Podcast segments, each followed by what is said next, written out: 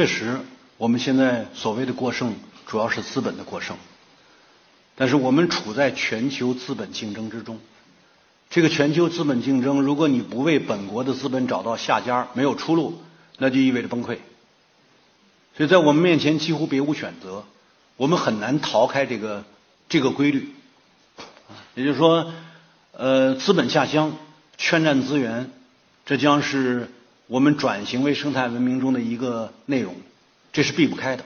那同时，我们主张什么呢？为什么要重构新型集体经济呢？就是因为你要让和这个资源本来生存在一起的农民啊，他是三生一统一的，让他变成主体来对接外部资本，跟他进行对等谈判。也就是说，我们不能只是听任资本下乡去圈占资源，我们还得培育新兴集体经济，让农民提高他有组织的集合谈判的能力。才能使得双方大致形成一个稳定的利益关系，这是第一点。第二，我们在工业化时代已经形成了多元的利益结构，或者说的直白一点，就是多种利益集团。现在大量的利益集团左右，不能叫左右决策吧，但影响决策总是客观存在的。嗯，那这个影响过程也是个规律，全世界都是利益集团在影响决策。难道本国能够自外于这种规律吗？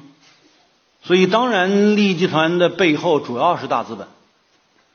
那这种情况之下，我们也得看得到，比如中国金融全面对外开放，这这个到底它的决策背景，呃，没有人给我们做解释，对吧？但它你就是按照规律，它应该是一部分资本利益集团他们发挥作用所形成的影响。那在这些事情上，当然会出现我们如何跟外资来分享利益的问题。这些东西都是我们已经走到这个阶段上客观发生的带有规律性的现象，回避不了。唯一能做的是尽可能调整改善，能够更多的考虑一点民族国家的利益，考虑一点农民的利益，不要只考虑外资，也不要只考虑少数利益集团。